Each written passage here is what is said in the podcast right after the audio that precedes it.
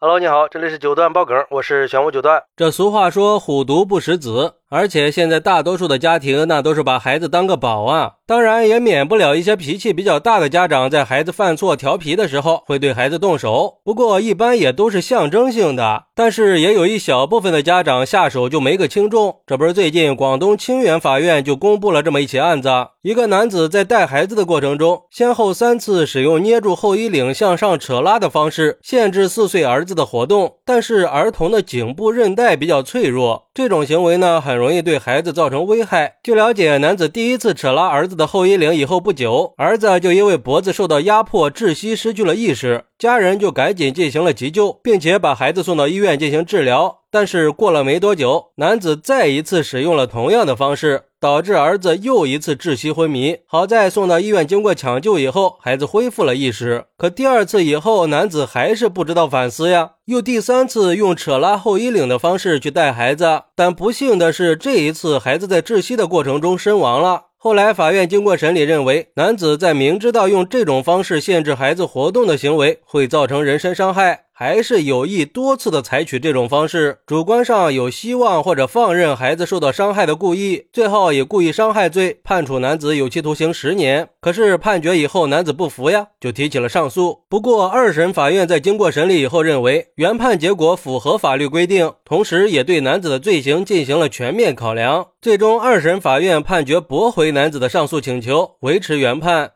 哎。又是一个家庭惨剧呀！关键是已经有过两次教训了呀，而且还都送去医院抢救了，就这都不长记性吗？而对于这个事儿，有网友就说了：“这是亲生父亲吗？孩子前两次已经窒息昏迷了，竟然还能让这样的事儿再发生，最后还导致失去了孩子。像这种连自己都管理不好的人，怎么配为人父呀？”现在这种打着家务事儿的遮羞布发生的事儿已经太多了，我就想说，像这种家长能不能别要孩子呀？动不动就对孩子动手，那要孩子有什么意义呢？每次都是只有发生悲剧了，才想着去阻止这样的悲剧再次发生。难道就因为父亲这个身份吗？可是父亲的身份他不是免罪金牌啊。还有网友表示，这判的实在是太轻了，而且我不知道他是怎么有脸上诉的，连亲生孩子都能下得了死手，这还是人吗？判十年太便宜他了。看来这成为父亲并不代表着就是好人了，哪怕是对自己的亲生孩子呀。关键是这家里就没人阻止他带孩子吗？都这样了还敢让他带孩子，咋想的呀？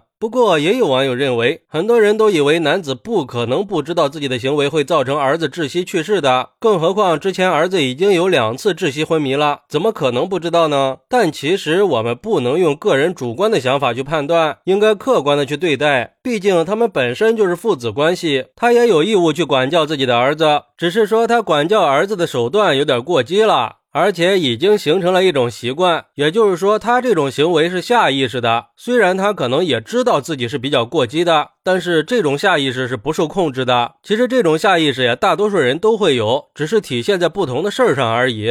所以说，既然他已经受到了惩罚，就不要再揪着不放了。哎。但其实大部分人看到这样的事儿啊，都会觉得非常气愤的，这也是很正常的。可是我们应该通过这个事儿得到一些教训，那就是在家庭教育里，对孩子的暴力行为应该被重视起来了。因为这种行为不光会伤害孩子的身体，还会对孩子的心理造成伤害。尤其是现在很多父母的工作压力比较大，减少了很多跟孩子相处的时间，导致电子设备入侵了孩子们的生活。而且有的父母自己本身就很焦虑了，在这种情况下就很难去用好的方式去管教孩子，所以粗暴和放任式的家庭教育就会大行其道。但是我们既然为人父母了，就应该履行父母的责任，应该有为人父母的责任和担当，应该尽一切可能的去保护孩子的安全和健康。像这个男子，不管他是一时大意还是什么的，他的行为都是不负责任的，也是不可原谅的。所以，我们应该反思家庭教育的必要性和方式方法，也应该思考粗暴的教育方式会带来的严重后果。我们需要注重正确的教育方式，避免使用暴力和强制的方式去对待孩子，